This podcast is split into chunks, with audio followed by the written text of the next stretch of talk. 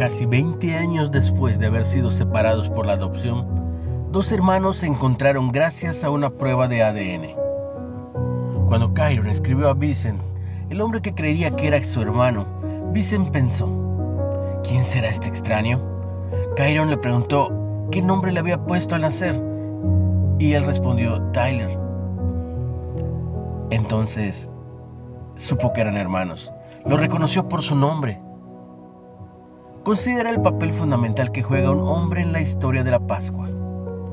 María Magdalena llegó a la tumba de Jesús y lloró al descubrir que su cuerpo ya no estaba en la tumba. De pronto le dijeron, mujer, ¿por qué lloras? Le preguntó él, ve la historia en Juan 20:15. Sin embargo, ella no lo reconoció hasta que la llamó por su nombre, María. Cuando ella lo escuchó, exclamó en arameo, Raboni, que quiere decir maestro.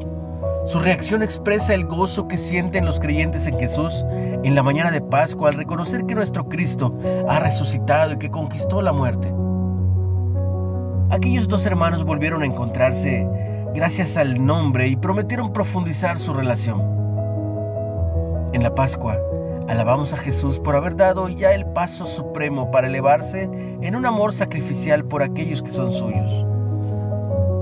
Recuerda por ti y por mí, Él sin duda está vivo. Una reflexión de Patricia Raibo. Querido Jesús, gracias por conocerme y amarme tanto. ¿Qué sientes al saber que Jesús resucitó y te, y te conoce por, por tu nombre? ¿Cómo puedes conocerlo mejor?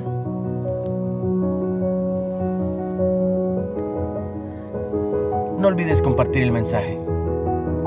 Recuerda que puedes seguirnos en Spotify en Reflexiones de Ávila con H o en Facebook como Líderes de Hoy Nueva Era. Ten un excelente y bendecido día.